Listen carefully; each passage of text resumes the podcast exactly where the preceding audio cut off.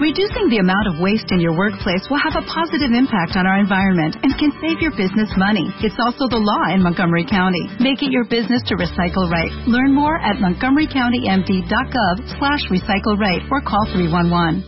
Hola, gracias por su interés en nuestra red coquitazo.tv. Para conseguir videos u otros productos, comuníquese a nuestro correo pautas@coquitazo.tv con Nelson Amezquita. Ah, y no olvides suscribirse a nuestro boletín para que recibas más información. Coquitazo.tv, su red personal.